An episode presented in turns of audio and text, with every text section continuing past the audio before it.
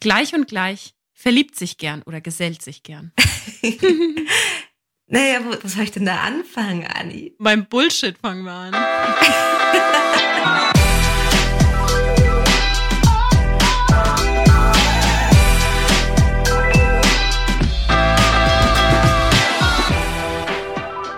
Hello Lovers, mein Name ist Annika Landsteiner und ich bin Autorin. Und ich bin Dr. Sharon Brehm und ich bin Paartherapeutin und ebenfalls Autorin. Und in diesem Podcast sprechen wir über moderne Beziehungen. Ich freue mich ganz besonders auf diese Folge. Ich glaube, die wird nämlich sehr spannend. Wir haben im Vorfeld, beziehungsweise Sharon hat im Vorfeld euch gefragt, über welche Beziehungsmythen wollt ihr sprechen? Über welche sollten wir mal quatschen, eventuell auflösen oder bestätigen? Fakt ist auf jeden Fall, Sharon, das hast du mir nämlich vorher gesagt, einige davon tauchen bei dir in der Paartherapie auf. Genau. Und Ah, ich freue mich so aufs Thema, mhm. weil Mythen bedeutet auch oft ausgediente Glaubenssätze. Und ich hätte gar kein Problem damit, dass wir den einen oder anderen Mythos noch mit uns rumtragen oder Glaubenssatz. Aber es sind auch ein paar Glaubenssätze, ein paar Mythen dabei, bei denen ich das Gefühl habe, die dienen uns nicht so wirklich. Also die sabotieren uns auf dem Weg, moderne, gleichberechtigte, glückliche Beziehungen zu führen. Ich bin mega gespannt. Wollen wir gleich reinstarten und du servierst uns den ersten? Ja, das mache ich sehr gerne, vor allem, weil du kriegst nach der Folge Kuchen und da sollten wir uns ein bisschen ranhalten, Anni. Wir sollten uns ein bisschen beeilen. Ja, wir sind heute nicht im gleichen Raum, aber äh, in meiner Küche wartet ein Stück Kuchen und ich habe Sharon schon gesagt, zack, zack, heute wird abgeliefert. Also wenn der Kuchen schreit, dann bin ich die Letzte, die sich dagegen wehrt. Okay, aber lass uns anfangen. okay, los geht's. Der erste Mythos ist, wenn ich ihn nicht vermisse, dann ist es keine Liebe. Beziehungsweise, wenn ich nicht vermisst werde, dann werde ich auch nicht geliebt. Mm. Ist das, würdest du sagen, rein objektiv, das ist einer, den hast du schon oft gehört oder ist das sowas ganz Neues? Das ist etwas, das mir in der Paartherapie immer wieder wahrnehme. Mm. Und in diesem Glaubenssatz oder in diesem Mythos hängt ja eine unglaubliche Angst. Mm. So was ist, wenn ich dich mehr liebe als du mich zum Beispiel. Weil ich habe dich nämlich vermisst.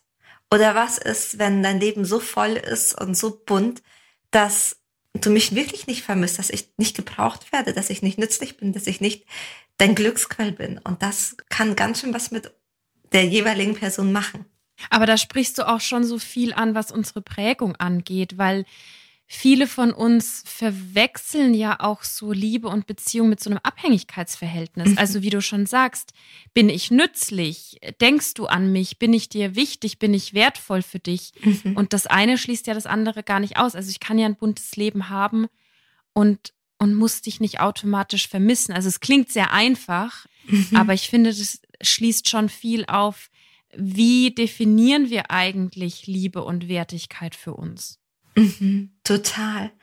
Also wir haben jetzt gar nicht drüber gesprochen, aber es ist uns beiden so klar, dass das ein Mythos ist. Und ich glaube auch, wenn man das so festhält und sagt, du musst mich genauso sehr vermissen wie ich dich, beziehungsweise ich messe daran, ob du mich liebst, daran, ob du mich vermisst. Das führt zu viel Konfliktpotenzial und auch dazu, dass gerade wenn du ein Leader bist, also einen ängstlichen Bindungsstil hast, bestimmte Glaubenssätze bestätigt werden und du immer tiefer in deine Angst reinkommst. Ja, und es spricht auch so eine Individualität ab, weil ich glaube, viele Menschen, also angenommen, sagen wir, wir kreieren mal ein, genaues Bild.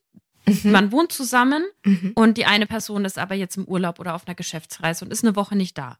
Und sagen wir, die Person, die weg ist, fällt im Hotel ins Bett mhm. und denkt an den Partner, die Partnerin daheim und ist einfach happy. So, oh, in drei ja. Tagen bin ich wieder daheim. Wie schön. Und schläft ein. Mhm. Und die Person daheim denkt auch an den Partner, die Partnerin und ist aber super traurig. Und beide mhm. vermissen sich gegenseitig, aber es zeigt sich ganz anders. Weißt du, wie ich meine? Total. Die eine Person hat so ein Gefühl von, ich weiß, du bist zu Hause, oder da, da sind vielleicht auch noch andere Glaubenssätze, die diese Person behindern, so wie, ich will sie jetzt aber auch nicht stören oder ich will mich klar machen oder ich will keine Belastung sein, was auch immer. Ja. Aber zu sagen, hey, nur weil ich dir nicht schreibe, nur weil ich dir kein Signal gebe, heißt es nicht automatisch, dass du mir nicht in meinen Gedanken auch ganz, ganz präsent bist. Mhm. Ich glaube, was hier helfen kann, um dann, falls jemand sagt, ah, ich vermisse aber die Person trotzdem und es macht mir ganz viel Angst, dass sie mich vielleicht nicht so vermissen könnte, darüber reden. Ja. Nachzufragen, du, wenn du mich nicht so sehr vermisst, bedeutet das auch, dass du mich nicht so sehr liebst. Ja, weil der wahrscheinlich kommt, nee, natürlich nicht. Ich setze mhm. das gar nicht gleich. Genau, und wir können es dann dadurch einfach entkoppeln. Ja. Und darum geht's einfach nur. Es geht nur darum, diese Symbole, Signale zu entkoppeln von dem, was es eigentlich bedeutet und einfach wirklich zu verstehen, was meint eine Person, wenn sie dies und jenes macht. Ja, weil sie einfach ja auch anders damit umgehen darf als du. Es mhm. ist nur wichtig, es zu verstehen oder zumindest im ersten Schritt vielleicht mal zu akzeptieren, mhm. dass eine andere Person dich nicht automatisch so vermisst, wie du sie und auch in welchem Tempo. Also wir kommen, mhm. glaube ich, alle mal an einen Punkt, wo wir eine andere Person vermissen.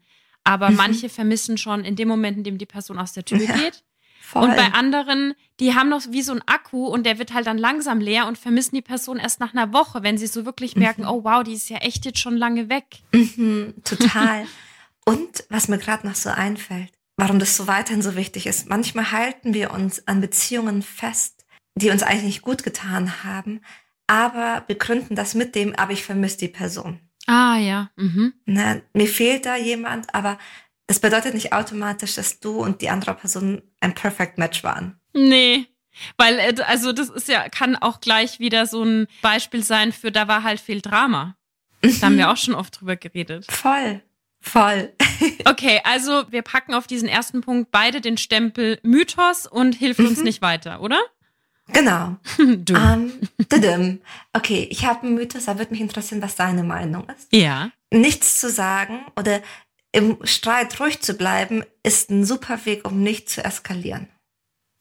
Also ruhig zu bleiben wahrscheinlich schon, weil man mhm. vielleicht ein bisschen länger über Dinge nachdenkt und sich Zeit gibt, aber gar nichts zu sagen oder sich zurückzuziehen kann halt auch, da haben wir, glaube ich, schon mal drüber gesprochen in der Folge zu Wut, kann ja auch sogenanntes Silencing sein, also eine Bestrafung, indem ich ignoriere. Genau, total. Also es kann ein Silencing sein, eine Bestrafung, aber selbst in Anführungsstrichen ruhig zu bleiben, mhm. also kann unter Umständen dazu führen, dass so ein Konflikt nicht mehr über die Sache geht, sondern darüber, wie man streitet. Weil wenn ich in Anführungsstrichen ruhig bleibe, mhm. Kann es auch bedeuten, ich bleibe rational. Oder es kann mhm. bedeuten, ich lass dich als zu emotional darstellen. Du läufst so ins Leere mit deinen Emotionen. Du bist falsch mit deinen Emotionen. Oh ja. Und ich habe es immer mal wieder. Das ist etwas, über das sprechen wir ganz selten. Aber wenn dann eine Person sagt, ich brauche aber einen Platz für meine Wut oder ich will in meiner Emotionalität angenommen werden mhm. und die andere Person ganz bewusst rational ist, das kann sich anfühlen wie eine Abwertung. Ach, es ist der eine, der macht wieder alles nach Lehrbuch, der macht alles mhm, super. Und es mhm. stachelt den Konflikt noch mehr an. Aber was kann ich jetzt konkret machen oder sagen, wenn jetzt Leute zuhören, die sagen, oh Mann, ich hatte mal voll das Temperament, dann bin ich in Therapie gegangen und jetzt bin ich viel ruhiger. Und jetzt sagt Sharon, das ist irgendwie auch schlecht. Also ich dachte immer, mhm. Rückzug ist was Gutes. also das erste zeigt natürlich, dass Beziehungen unglaublich komplex sind. Und das, was mit Person A gut geklappt hat, kann sein, dass es mit Person B dazu eher zum Konflikt führt. Mhm. Das ist das eine. Und was bedeutet, ich wünsche uns allen so eine gewisse Neugierde und Fehlerfreundlichkeit. Ja. Weil woher soll ich wissen, dass Anni jemanden braucht, der ganz laut mit ihr streitet oder Anni jemanden braucht, der auch erstmal ganz, ganz rational die Sachen angeht. Mhm. Das ist das eine. Das andere ist, es gibt einen Unterschied zwischen ich reguliere mich selbst und ich bleibe ruhig und ich rationalisiere und laufe in meinen Kopf. Mhm. Das kann sich von außen sehr, sehr ähnlich anfühlen. Aber beim einen ist, ich spüre gar nichts mehr. Ich spüre auch dich nicht. Ich spüre auch meine Gefühle nicht mehr. Ich spüre nicht, dass ich vielleicht überfordert bin. Ich spüre nicht, dass ich Angst habe. Ich spüre nicht, dass ich auch wütend werde, sondern flüchte quasi in meine Gedankenwelt. Und beim anderen nehme ich meine Emotionen, aber drehe an der Lautstärke. Mhm. Ja. Und Beziehungen sind immer, immer emotional. Und wir wünschen uns da jemanden, der vielleicht, der sich selber regulieren kann. Mhm. Im Sinne von, okay, ich merke, ich bin wütend, aber nicht der auf diesem High Ross sitzt und also auf diesem Humpferd und sagt, jetzt bist du aber blöd, dass du wütend bist und dich dann noch nicht unter Kontrolle hast. Ja, macht Sinn. Genau. Wenn es noch nicht so klar ist, dann machen wir vielleicht einfach zum Rückzug auch noch mal eine Folge oder sowas, dachte ich mir gerade, weil ich merke, es ist so ein bisschen komplex, bin mir aber nicht sicher. Es ist total komplex. Also wir können das ja mal rausgeben, wenn ihr mhm. euch eine Folge wünscht, eine konkrete zum Rückzug, beziehungsweise wie man das eben so schafft umzusetzen, wie Sharon mhm. es jetzt gerade eigentlich durchanalysiert hat, dann mhm. sagt uns gerne Bescheid. Aber haben wir nicht mal über Rückzug gesprochen? Irgendwas klingelt. Immer da. mal wieder. Also wir haben bestimmt über bei, beim Thema Kommunikation bei den zehn Vorsätzen fürs Jahr mhm. drüber gesprochen. Und das kommt ja immer, also Kommunikation ist ja ein All-Time Classic bei ja, uns. Ja, ja. Was mir noch einfällt beim Thema Rückzug, weil oft haben wir das von unseren Eltern gelernt, die nämlich sagen, man darf vor Kindern nicht streiten. Mhm. Und dann lernen wir nicht, wie denn ein konstruktiver Streit aussehen kann, sondern entweder nur, wenn es wirklich zu viel ist und eskaliert, mhm. oder dass immer alles gut ist und es nie Konflikte gibt, was uns dann in eine tiefe Krise setzt, wenn wir selber mal einen Konflikt haben. Ah ja, ja, ja, ja. Das ergibt auch für mich total Sinn, weil es auch so zwei verschiedene, grundverschiedene Aspekte sind, die wahrscheinlich sehr viele kennen. Also bei mir war es zum Beispiel so, bei uns hat dann immer die Versöhnung gefehlt. Also da ist dann halt eine Tür geflogen und der Streit war mhm. zu Ende und irgendwann war dann halt wieder alles gut, so. Mhm. Aber dieses, was hat der Streit eigentlich aufgezeigt und was können wir daraus lernen und was können wir besser machen und wie können wir uns auch versöhnen und wieder annähern, das hat komplett gefehlt. Mhm. Wie schade auf der einen Seite und gleichzeitig liebe ich, weil du ja in diesen Bildern, die du gerade zeigst, auch super spannende Reflexionsfragen mitgibst, um eben zu schauen, wie kann sich eine Versöhnung anfühlen. Ja. Sowas wie, was haben wir übereinander gelernt? Was brauchen wir fürs nächste Mal? Was brauchst du jetzt? Gibt es noch etwas, was zwischen uns steht? Und wenn ja, wie können wir das dann gut auflösen? Ja, ich finde, schwierig wird es einfach, wenn der Rückzug sozusagen das Ende des Gesprächs ist. Mhm. Und das sage ich auch so, weil, weil ich das selbst gut kenne und mir dann die eigene Nase fassen muss, dass dieses, ich verlasse jetzt den Raum, weil ich weiß nicht, was ich noch sagen soll, kann auch mal eine Pause vielleicht sein. Aber wenn das das mhm. Ende ist, was ist dann mit dem Streit? Und dann trifft man sich am Abend vorm Fernseher und irgendwie hat man sich versöhnt, aber irgendwie ja auch nicht. Mhm.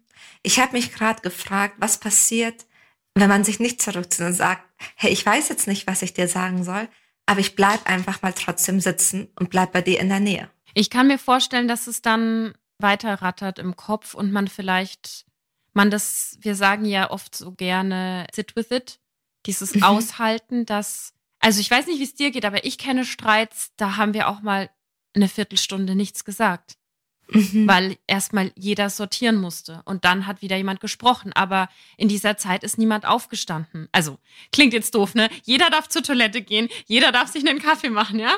Es ist, jeder darf ein Timeout. Kuchen aber, essen. Aber, eh immer, wenn man das schafft, im Streit sich zu denken, ach, jetzt ein Stück, dann okay, wow.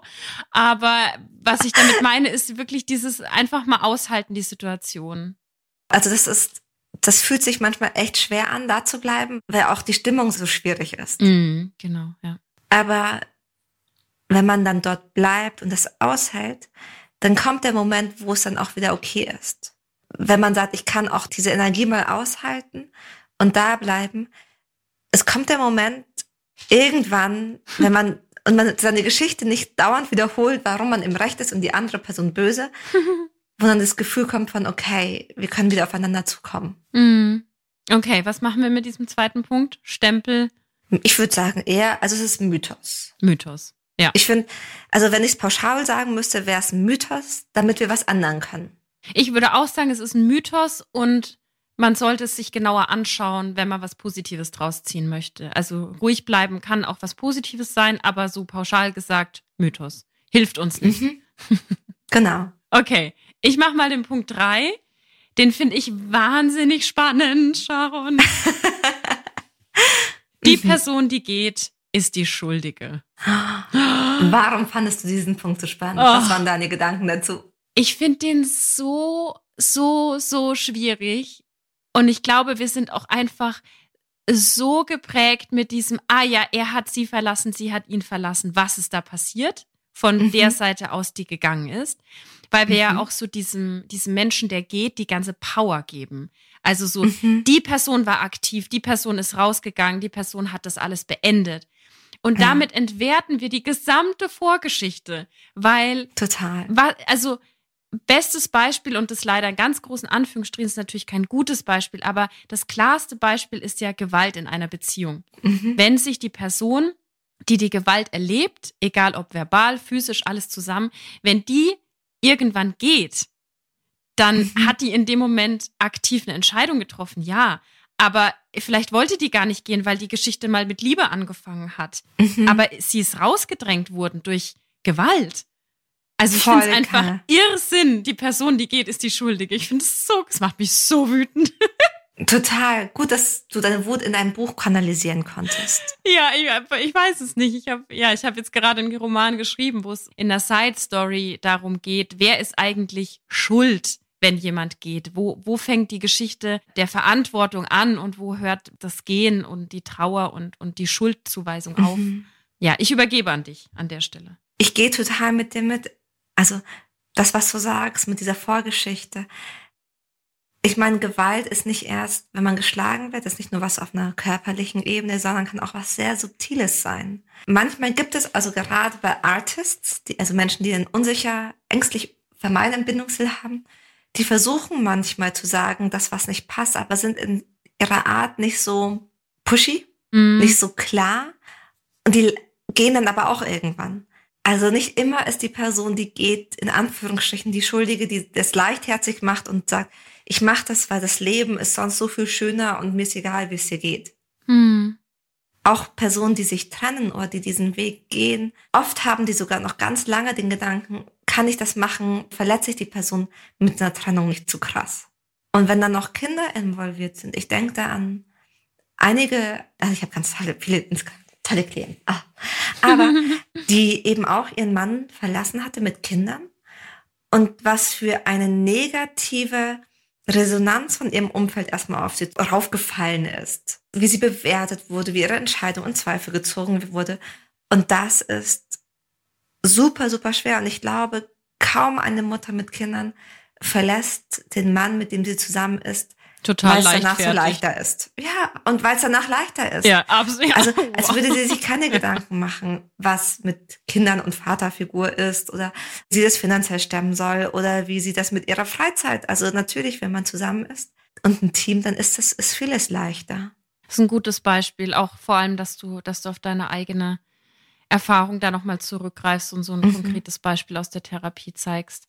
Mir ist noch eingefallen, ich mhm. weiß nicht, ob du das kennst aus deiner Praxis. Es gibt ja auch Leute, die selber gehen wollen, aber sich total drum drücken, um diesen, mhm. diese Entscheidung und dieses Aussprechen von jetzt ist es zu Ende und die dann zu Techniken greifen, um die andere Person quasi dahin zu drängen. Also zum Beispiel, indem sie dann mhm anfangen, notorisch fremd zu gehen oder die Beziehung oder die Person schlecht behandeln oder sagen, oder immer wieder mit Trennung drohen, sodass die andere mhm. Person irgendwann sagt, ich halte es nicht mehr aus, dann gehe ich lieber. Mhm. Ergibt das Sinn? Das, also ich kenne das gut, weil, also die Person, die vielleicht sich trennt, schon das Gefühl hat, boah, ich will mich eigentlich trennen, ich will der anderen Person nicht wehtun. Ich erlebe das auch manchmal in einem Zusammenhang von, es gibt keinen wirklich guten Grund. Mhm. Ich erlebe das auch in einem Zusammenhang von, eigentlich bist du ein ganz, ganz toller Mensch, aber irgendwie passt es nicht. Und dann sind da teilweise sogar so Wünsche wie, ja, wenn du mich betrügen würdest, dann hätte ich wenigstens einen wirklichen Grund zu gehen. Aber so merke ich in Anführungsstrichen nur, dass es nicht passt. Mhm. Man darf auch gehen, weil es einfach von der eigenen Seite aus nicht passt. Aber trotzdem macht das was mit uns und wir fühlen mhm. uns schuldig oder blöd oder undankbar oder alles, was dazu gehört, dass wir jemanden, den wir wirklich schätzen, verletzen. Ja. Also auch hier Stempel, also für mich ganz großer Stempel. Stempel geht gar nicht. Mhm. Ja, und es ist vielleicht die Aufforderung, dann einfach die Geschichten da, also entweder nicht verurteilen mhm. oder fragen, ob man die Geschichte hören darf. Sehr, sehr schön. Weil wenn ich die Geschichte nicht hören darf, oder nicht hören will, dann habe ich auch nicht das Recht, jemanden zu verurteilen. Ich meine, in jedem Gerichtssaal ist es so, dass auch der Angeklagte, wenn er möchte, Raum bekommt. Warum mhm. sollte es im Privaten anders sein? Mhm. Alright. Okay, Punkt Nummer vier. Mhm. Verlieben wir uns immer in die Version unserer Eltern? Das war nämlich ein Punkt, der wurde so oft gefragt. Oh, das wollte ich dich eh noch fragen, ob eben Punkte dabei waren, die mehrfach genannt worden sind. Der, das war einer von denen, die ganz, ganz oft genannt wurden. Oh no, ihr armen ja. Mäuse. Ja, dann, dann nimm die doch mal an die Hand. also, die Imago-Paartherapie. Die was? Die Imago. Mhm. Also es gibt ja verschiedene paartherapeutische Ansätze. Mhm. so wie das, was ich vor allem mache, heißt emotionsfokussiert. Das heißt, ich arbeite viel mit Emotionen. Ja. Und es gibt aber auch andere, andere Schulen, andere Richtungen. Und es gibt etwas, das nennt sich eben Imago, Imago-Paartherapie. Und da geht's gerade um eben dieses Bild. Imago, Image, das Bild. Mhm. Und die arbeiten ganz viel mit diesem, was haben unsere Eltern oder unsere primären Erziehungsberechtigten, unsere Bezugspersonen, es können auch Geschwister sein, es können auch Omas, Tanten, Onkel, wie auch immer sein, Mhm. für einen Einfluss auf das, was wir später attraktiv finden und was wir später als, als Liebe verstehen. Und die sagen nämlich, we either pick, project or provoke.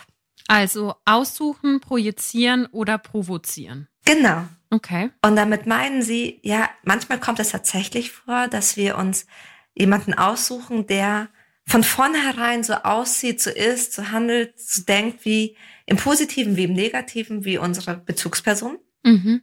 Aber manchmal sind es auch nur Projektionen. Mhm.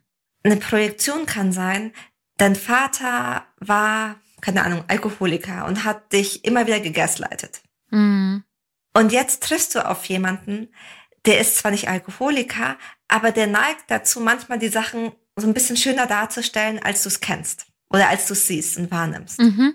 Und das triggert aber bei dir was. Und du denkst dir, wow, wenn ich mit dir weitermache, dann ist das eine ganz, ganz, ganz schwierige Geschichte, wo wir später landen werden. Weil ich weiß, wo es am Ende ist, nämlich da, wo mein Vater ist. Ah, gutes Beispiel, ja. Das ist eine typische Projektion. Mhm.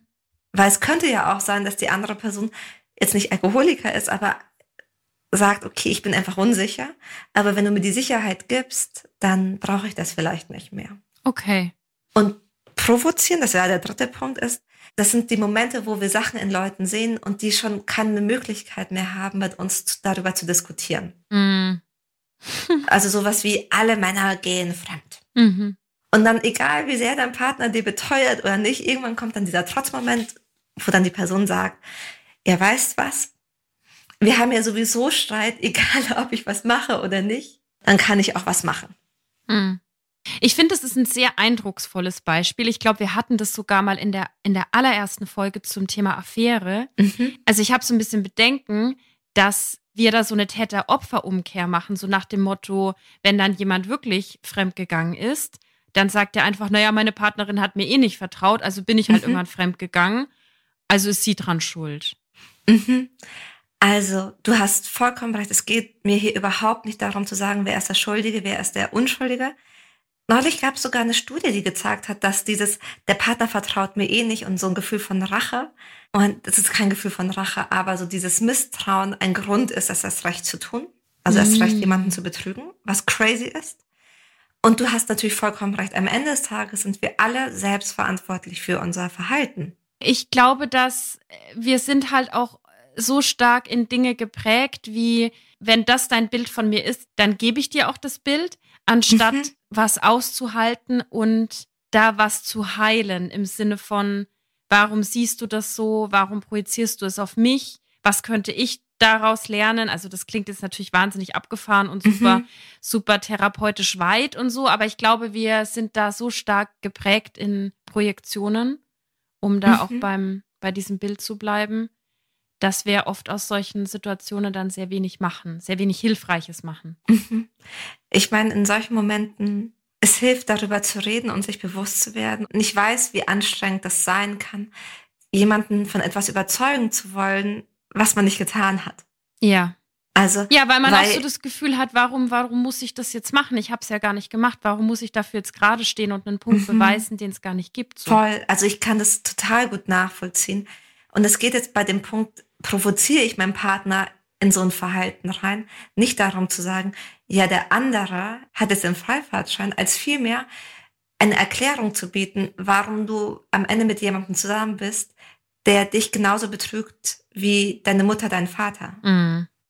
Also dafür ist es nur eine Erklärung. Es Mhm. ist kein, wer hat die Schuld und vielleicht eine Idee, eine Inspiration, nochmal bei sich selber hinzuschauen. Mhm. Weil wir alle, wir alle haben Blindspots. Auf jeden Fall. Oh ja. Also bei diesem Punkt verlieben wir uns immer in die Version unserer Eltern. Was würdest du sagen? Ich bin mir nicht sicher, ob ich sagen soll Mythos oder nicht. Ich finde, es ist kein Mythos, dafür steckt zu viel Wahres drin. Mhm. Ich wäre vorsichtig mit dem immer und ich finde das sehr gut, wie du es aufgedröselt hast mit dem We Pick, Project and Provoke. Aber ich würde auf jeden Fall, ich würde nicht den Stempel Mythos draufpacken. Okay. Und du? Ich auch nicht. Ich war mir nicht so ganz sicher, weil es ist dieses immer und natürlich können wir auch Menschen daten, die nicht so sind wie unsere Eltern. Aber es gibt eben eine Erklärung, warum es sich so anfühlt. Mm, das ist gut gesagt. Ja. So. Gut, dass wir gemeinsam laut gedacht haben. manchmal hat man noch keinen Gedanken, aber gemeinsam drüber nachzudenken hilft. Voll. Okay, der nächste Punkt ist auch ein sehr schöner Punkt. Gegensätze mhm. ziehen sich an, beziehungsweise gleich und gleich verliebt sich gern oder gesellt sich gern. naja, wo, wo soll ich denn da anfangen, Anni? Beim Bullshit fangen wir an. ja, voll. Also ich weiß gar nicht, was ich dazu sagen soll. Auch eine Studie von im Corona-Jahr 2020 hat gezeigt, dass es viel weniger darum geht, wie unterschiedlich wir uns sind, sondern viel mehr darum, wie wir mit diesen Unterschieden umgehen. Mm. Ja, und manchmal habe ich das auch in der Paartherapie, dass sich manche Paare sehr, sehr ähnlich sind und dann finden sie aber trotzdem Unterschiede, an denen sie sich streiten können zum Beispiel Paare, die, das ist eigentlich ganz süß. Beide Paare sagen, eigentlich sind wir beide sparsam, weil unsere Eltern kommen beide aus diesem und diesem Land, waren hier Einwandererfamilien, mussten sich das aufarbeiten. Und trotzdem, obwohl beide von sich sagen, wir sind sparsam und sind uns sehr bewusst, wo wir unser Geld hingeben, könnten sich darüber streiten. Mhm. Und am Ende des Tages geht es eben nicht darum, sind wir gleich, gleich, gleich, sondern wie gehen wir mit diesen Unterschieden um? Mhm. Und was ich vielleicht ergänzen möchte, haben wir zumindest ähnliche Werte. Also so Werte, die jetzt nicht bei Religion liegen und auch nicht komplett, aber so ein paar Sachen, die machen es schon leichter. Ja. Ich gehe bei allem total mit. Ich muss im ersten Schritt total über beide lachen, weil ich es allein schon so bezeichnet finde, dass es ja beide gibt. Also mhm. zum einen, weißt du, wenn, wenn zwei ja. Leute komplett unterschiedlich sind, dann heißt, ach ja, Gegensätze ziehen sich an, die Partnerschaft wird abgenickt, passt. So, mhm. hier ist die Schublade, wir verstehen, warum es bei denen klappt. Und wenn zwei zusammenkommen, die total gleich sind, dann sagt man, ach, gleich und gleich verliebt sich gern. Schublade auf, diese Partnerschaft, Schublade zu. Mhm. Aber äh, welcher ist es denn jetzt? Es können ja wohl nicht beide, wenn man davon ausgeht, dass da so ein Fünkchen Wahrheit drin stecken soll, mhm. welcher ist denn dann wahr? Weil, sorry, aber zwei komplett unterschiedliche Aussagen äh, können ja nicht beide stimmen. Tun sie auch nicht. ich glaube aber, dass wir von der, unserer Gesellschaft her Paare, die sich sehr ähnlich sehen oder sehr ähnlich sind oder ähnlich wirken, bevorzugen. Also Echt? Wenn, Warum? Ich glaube, das hat viel mit das, also einem Gefühl von Stimmigkeit zu tun.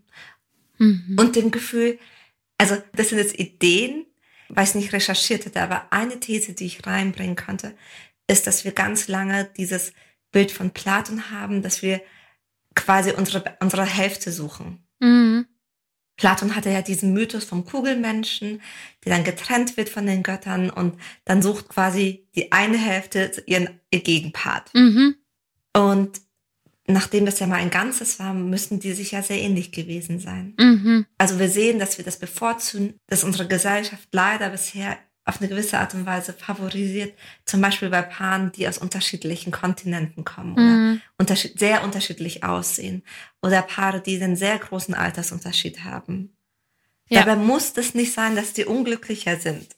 Das muss es einfach nicht. Ja, es zeigt aber auch, weil du Altersunterschied sagst, auch ganz stark, was natürlich favorisiert wird. Also mhm. Stichwort auch Altersdiskriminierung, wenn ein 50-Jähriger mhm. eine 19-Jährige datet, dann hat das wenig mit Gegensätzen zu tun. Das ist mhm. einfach eine wirklich sehr fragwürdige Sache. Da gibt es auch extrem viele Studien dazu. Gab es jetzt auch neulich eine von OkCupid, dieser Dating-App, die da mal untersucht hat, wie sich alte, mittelalte Menschen auf der App verhalten mhm. gegenüber sehr jungen Frauen. Wir können das ja auch in die mhm. Shownotes packen.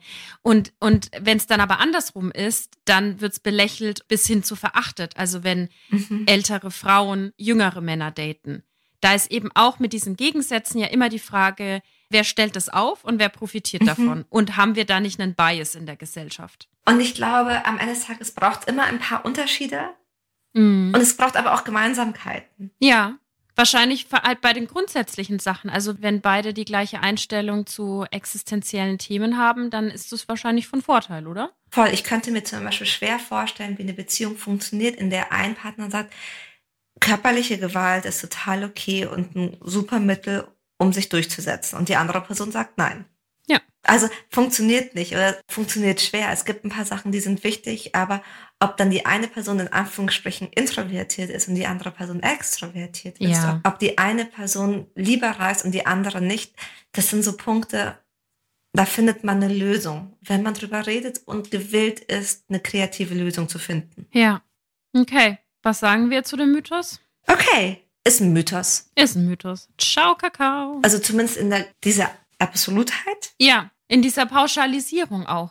Also Ah, man kann ja, genau, man, ja. ich finde auch, um es abzuschließen, das, weil da, da bringst du mich gerade drauf, Mhm. man kann ja die Gegensätze schön finden. Also man kann ja in der Gegensätzlichkeit des Partners, wenn der jetzt ein Hobby hat, mit dem ich gar nichts anfangen kann, ich finde das aber super sexy, dann kann man da natürlich sich drin finden und sagen, ja, das Mhm. ist ein Grund, warum ich den so toll finde, weil der so gut in dieser Sache ist.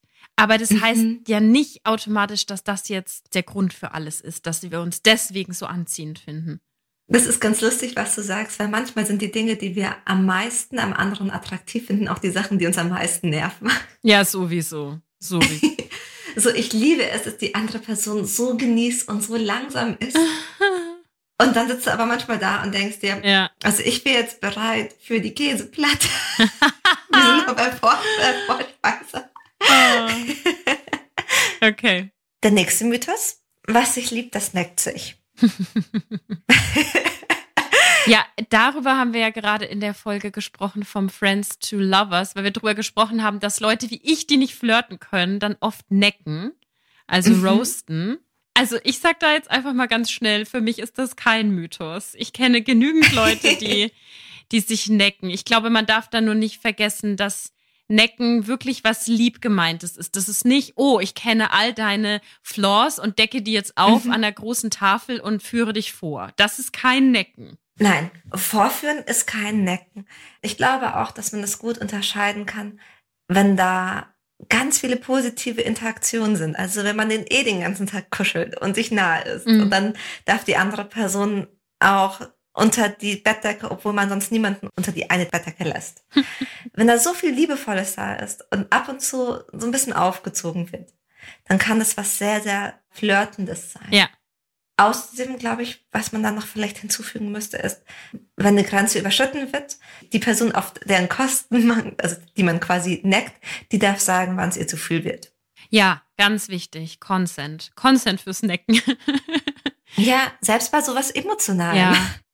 Und vielleicht noch an der Stelle, äh, werdet jetzt nicht unsicher, wenn ihr gar nicht neckt, aber verliebt seid. Ne? Also das ist auch einfach ein, eine Charaktereigenschaft oder äh, äh, ein Go-To, was Humor angeht. Also es kann sein, dass das Dinge aufzeigt, aber ihr müsst euch natürlich nicht necken. Ihr dürft trotzdem verliebt sein. Das ist keine Voraussetzung. Und gut, dass du es sagst, weil ich das tatsächlich manchmal habe, dass einer Person das fehlt.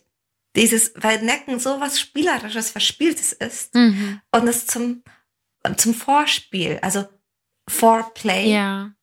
passt. Ich habe aber zum Beispiel eine Freundin, die hat mir das schon mal gesagt, weil ich halt eben gerne necke und die hat gesagt, dass sie das überhaupt nicht kann, weil es gar nicht ihr Humor ist. Und dass sie das Mhm. oft total verunsichert, wenn dann der, der Partner ins Necken geht, weil sie kann das, sie muss dann auch lachen, das schon, aber sie kann es quasi nicht zurückgeben. Weil, ja, das ist so ein bisschen, wie kann man zeichnen, ja oder nein? Das hat ja auch, ist ja auch eben eine Form von Humor, eine Form von lustig sein. Und da muss man, glaube ich, ein bisschen aufpassen, dass man die andere Person nicht so mega verunsichert. Ich glaube, Necken funktioniert wahnsinnig gut, wenn es beide gerne machen, weil dann kommt ja auch was zurück. Also, als jemand, der nicht so ironisch ist, Side Story, mein Freund kann nämlich sehr gut necken Mhm. und ich bin nicht so gut darin. Mhm. Aber ich glaube, es macht ihm auch einfach nur Spaß, wenn ich dann drüber lache und so eine kurze anschaue, ob er es ernst gemeint hat. Dann freut er sich nämlich schon. Ja. Ja, voll. Aber okay. Also, das ist kein Mythos. Es ist kein Mythos, es ist aber auch keine Voraussetzung für Verliebtsein. Das ist, glaube ich, auch, was mir gerade so auffällt, weil manchmal hat man so Mythen, also Dinge im Kopf, damit man ein sehr komplexes Gefühl abhaken kann. So, okay, check Necken, Mhm, check Euphemismen, mhm, check mhm. wir streiten nicht, check. Aber so leicht, also so wenig komplex ist die Bezie sind Beziehungen und Liebe und Gefühle ah, zum Glück nicht. Ja, ja. Weil sonst wäre es nicht mehr magisch. Ja. Sonst wäre es einfach nicht mehr magisch. Okay. Alright. Apropos verlieben. Ja. Tell me. Was sagst du zum nächsten Punkt? Wenn du nicht super verliebt bist, dann kannst du mit diesem Menschen auch nicht glücklich werden. Mm, Im Sinne von, wenn ich nicht von Anfang an super verliebt bin. Mhm. Also ich verstehe, was der Satz meint, mhm. aber es zeigt für mich eben auch, dass wir ja so ein ganz bestimmtes, wahrscheinlich gesellschaftliches Bild haben von, wie, was ist denn überhaupt verliebt sein? Und zwar, dass, glaube ich, verliebt sein sowas total leichtes sein muss. Mhm. Und für mich klammert das aber Komplexität aus, die ja auch von Anfang an da sein kann. Also ich glaube, man sollte sich an der Stelle vielleicht fragen, was ist für mich verliebt sein und warum habe ich das Gefühl, dass es so und so sein muss? Mhm. Voll die schöne Frage. Was ist für mich verliebt sein? Und warum habe ich das Gefühl, dass es so und so sein muss? Schöne Reflexionsfragen. Mhm. Was ich da ergänzen kann. Mhm. Ich meine, das Wort verlieben ich habe mir das mal angeschaut, was das etymologisch, wo das eigentlich herkommt. Mhm. Und ich finde, Vorsilben sagen ja oft eine ganze, ganze Menge über Worte und über Sprache aus. Mhm. Und das, die Vorsilbe fair steht unter anderem, benutzen wir unter anderem dann, wenn es um die Bewegung eines Objekts geht. Mhm. Also dieses Verlieben, da geht es um eine Bewegung, da geht es nicht um einen Zustand, um ein Jetzt bin ich, sondern Davor war ich nicht verliebt, ich kannte dich nicht. Und jetzt bin ich auf dem Weg hin, dass ich dich liebe. Ah, ja. Ja. Also können wir, wenn wir uns dieses, wenn du nicht von Anfang an verliebt bist, ja, das ist total in Ordnung, weil das etwas ist, was sich ja erst entwickelt und beziehungsweise dann auch vielleicht wieder verschwindet. Mhm. Das ist so ein, das ist wie so ein kleiner Zug, der dich von A nach B trägt. Mhm. So stelle ich mir das vor. Mhm. Also du meinst auch ganz konkret vom Verlieben zu Ich liebe dich, zur Liebe. Genau. Total. Und es ist wie so ein kleiner Zug, da steigst du halt dann ein und der bringt dich auf eine andere Ebene mit der Person. Mhm. Und mal bringt die dich auf Wolke 7 und mal auf Wolke 12. Oder mal, dann verliebst du dich nach dem ersten Kind nochmal ganz anders in, in deinen Herzensmenschen. Also es ist schon spannend, sich immer wieder neu zu verlieben. Mhm. Weil die Person ist ja, die verändert sich ja. Also musst du dich ja auch, muss deine Liebe sich zur Person ja auch mit verändern. Und du veränderst dich. Aber stell dir echt vor, du steigst in wie so einen kleinen Zug und dann lernst du, schaust du so im Fenster, siehst die Person, lernst sie so kennen und dann bist du angekommen. Und dann fährst du nochmal los. Mhm. So stelle ich es mir vor. Mhm. Und wenn du halt erst bei Haltestelle, weiß ich nicht, nicht am Marienplatz, sondern, keine Ahnung, Pasing einsteigst, für alle, die jetzt in München wohnen, auch okay. Ja. Ja, und es klammert ja auch die Menschen aus, die sich ganz langsam erst verlieben. Also es gibt ja wirklich. Leute, die so da ganz schnell reinfallen und sich auch reinfallen lassen. Auch mhm. Menschen, die das total schnell verbalisieren, so, oh, ich gucke, oh mein mhm. Gott, ich habe mich verliebt. Nach dem ersten mhm. Date. Okay, cool. Dann ist cool. es vielleicht auch wirklich so. Aber es gibt ja auch Leute, die wirklich, die brauchen 15 Dates und dann sagen sie, oh ja, da ist was. da könnte Total. was sein. Da könnte was sein. Das fühlt sich nett an. Ja. Voll. Also ist das etwas, von dem wir sagen Mythos? Ja, ich finde es schwierig und ich finde aber auch an der Stelle, wir haben nämlich noch einen letzten Punkt und da hast du eh schon gesagt, du findest auch, dass die so ein bisschen zusammenhängen. Mhm. Wollen wir die vielleicht auch zusammennehmen und dann nochmal zurückkommen? Finde ich eine gute Idee. Willst, was, was ist unser letzter Punkt? Willst du dir noch vorstellen? Der letzte Punkt ist nämlich, wenn du zu Beginn einer Beziehung Zweifel oder Fragezeichen hast, ist ein schnelles Ende vorprogrammiert. Mhm. Und ich finde nämlich, dass Verliebtsein eben in dieser Leichtigkeit, mit der wir das assoziieren, Zweifel und Fragezeichen erstmal ausklammert. So nach dem Motto, hey, am Anfang muss alles passen, ansonsten hält es nicht. Ansonsten, um zu Punkt 7 zurückzukommen, wirst du nicht lang nachhaltig glücklich werden. Mhm. Ja. Mein Gedanke, der gerade so da war, eigentlich sind doch Zweifel am Anfang einer Beziehung oder so ein, so ein ganz sanftes, liebevolles Misstrauen. Mhm. Total gut. Also je nachdem, welchen Bindungsstil du hast, wenn du ein Leader bist, dann neigst du nämlich zum Beispiel dazu, dich wahnsinnig schnell zu verlieben. Und wenn du auf einen Healer triffst, dann fühlt sich das oft ganz schön langweilig an. So Zweifel an dem, was ich kenne, an dem, was ich sehe, da mal zu hinterfragen, ob ich da meinem, einem Automatismus folge oder wer die Person dann ist. mhm. um sie wirklich kennenzulernen, ist sogar ein ganz, ganz wichtiger Punkt, um entscheiden zu können, ob ich mit der Person zusammen sein möchte. Finde ich gut. Ja. Ich meine, die Augen zuzumachen und einfach zu hoffen, dass das schon gut werden wird, weil die Person das richtige Gehalt, den richtigen Wohnort und zur richtigen Zeit den richtigen Kinderwunsch hat. Mhm. Ich glaube, was halt dahinter stecken könnte, um das mal so ein bisschen, um mal zu schauen, wo das herkommt, ist der Gedanke, und den kann ich auch nachvollziehen, dass es am Anfang leicht sein sollte und schön, weil man davon dann zehren kann in den Zeiten, die mhm. sowieso kommen. Also ich glaube nicht, dass es so sein muss. Ich kann aber verstehen, warum der Wunsch da ist und ich sehe da auch so ein Fünkchen Wahrheit drin, weil ich glaube schon, mhm. dass man in schwierigen Zeiten sich natürlich sehr, sehr gerne an die schönen und leichten zurückerinnert und vielleicht mhm. sagen kann, hey, wir waren da auch mal. Das ist ganz spannend, weil ich glaube, es gibt Unterschiede. Es gibt ein leicht, weil kein Drama. Ja. Und es gibt ein leicht im Vergleich zu keine Schwere. Magst du zwei konkrete Beispiele sagen? Mhm. Also, so das Gegenteil paar leicht, schwer. Schwer kann sowas sein wie unbequeme Situationen oder die Person ist gerade im Jobwechsel, hat sich getrennt und ist dann noch im Herzschmerz, ist da gerade in der beruflichen Neuorientierung. Schwer kann auch sowas sein wie, wo mein ganzes Leben stellt sich gerade auf den Kopf. Mhm. Drama ist, ich treffe dich, du treffst mich und beim ersten Date machst du mir, bringst du Aussagen, die ich so kritisch sehe, dass ich mir nicht vorstellen kann, dass ich dich meinen Freunden vorstelle, ohne dass es mir peinlich wäre. Mhm. Drama könnte auch sowas sein wie Spielchen. Ja. Und bei sowas wäre ich tatsächlich vorsichtig. Mhm. Okay. Aber es gibt auch eine Schwere von, okay, da ist gerade jemand in einer schwierigen Situation, hat aber Lust, mich kennenzulernen. Oder schwer, weil wir leben nicht am gleichen Ort. Oder schwer, weil unsere Eltern haben was dagegen. 100 Prozent. Ich finde es gut. Ich glaube, dass bei vielen Mythen, und das ist wahrscheinlich hier ein sehr gutes Beispiel, was drinsteckt, was absolut nachvollziehbar ist und vielleicht auch ein Fünkchen Wahrheit. Aber wenn man es auseinander nimmt, es sehr hilft, das genauer anzuschauen, so wie du es jetzt gemacht mhm. hast. Und es macht ja auch Spaß. Also, macht auch Spaß. Es macht auch Spaß, für sich selber zu schauen, laufe ich da gerade einem Mythos hinterher, einem Glaubenssatz? Und passt der noch zu uns? Weil wir hatten jetzt ein paar, paar Mythen, aber dieses, wenn du nicht super verliebt bist, ich glaube, es gab bestimmt eine Zeit, in der das sinnvoll war, so zu denken. Mhm. Zum Beispiel, weil du dich ganz, ganz, ganz schnell entscheiden musstest, weil du diese langen Datingphasen, wie du sie heute hast, mhm. nicht hattest. Du meinst, wo auch einfach mehr auf dem Tisch war im Sinne von, mhm. Äh, die Frau muss schnell mit dem Mann verheiratet werden, weil der providen mhm. kann und sie verarmt und verwitwet ist, zum Beispiel. Genau. Ja. Oder Gegensätze ziehen sich an. Es gab leider einfach Zeiten, Zeitalter, in denen binationale, bikulturelle Beziehungen mhm. sehr, sehr stigmatisiert wurden, in denen Beziehungen dann wirklich auch teilweise sehr bedrohlich war, weil andere Menschen sehr übergriffig darauf reagiert haben. Das ist aber eigentlich auch nochmal so ein guter Punkt für diesen achten Punkt, äh, Zweifel mhm. oder Fragezeichen.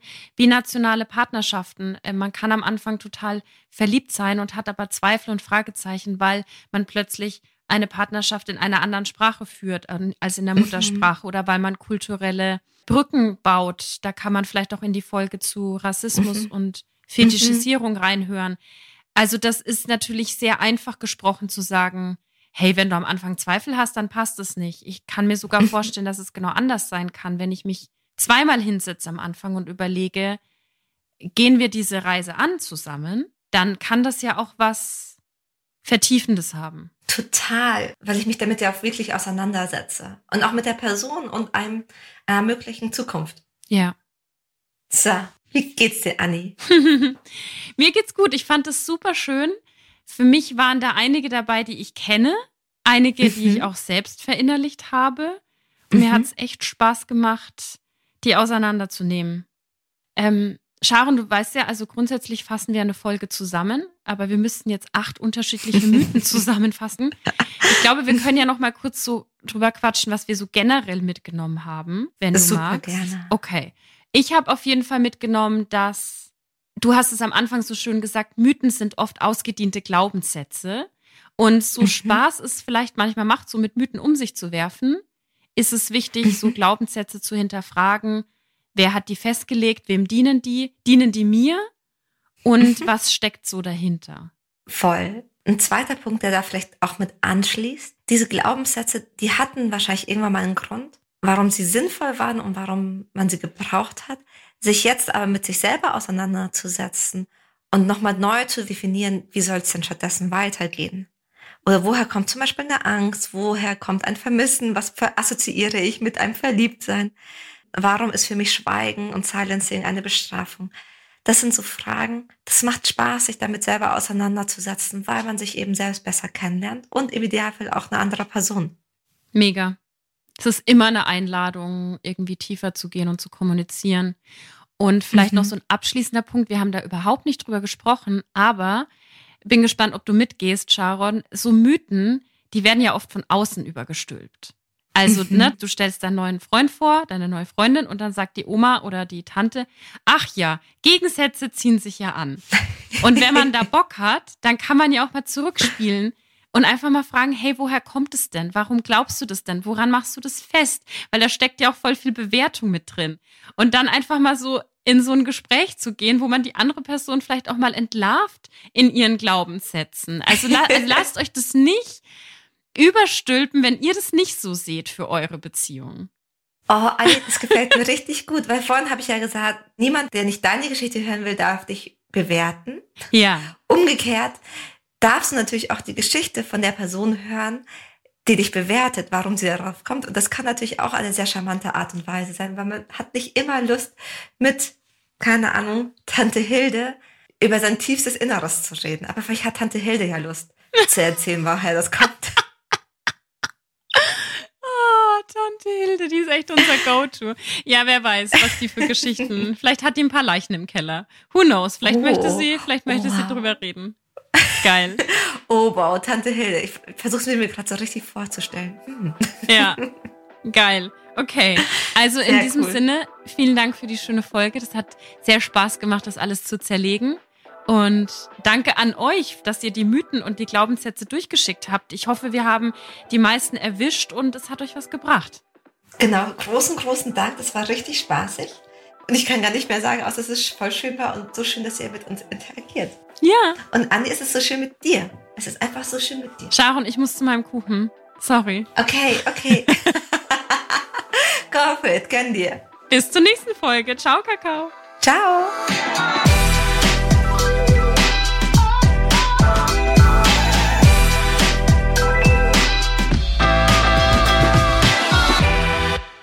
Wir haben etwas Neues für euch. Wir starten mit Lessons in Love. Das erste Thema ist Single sein.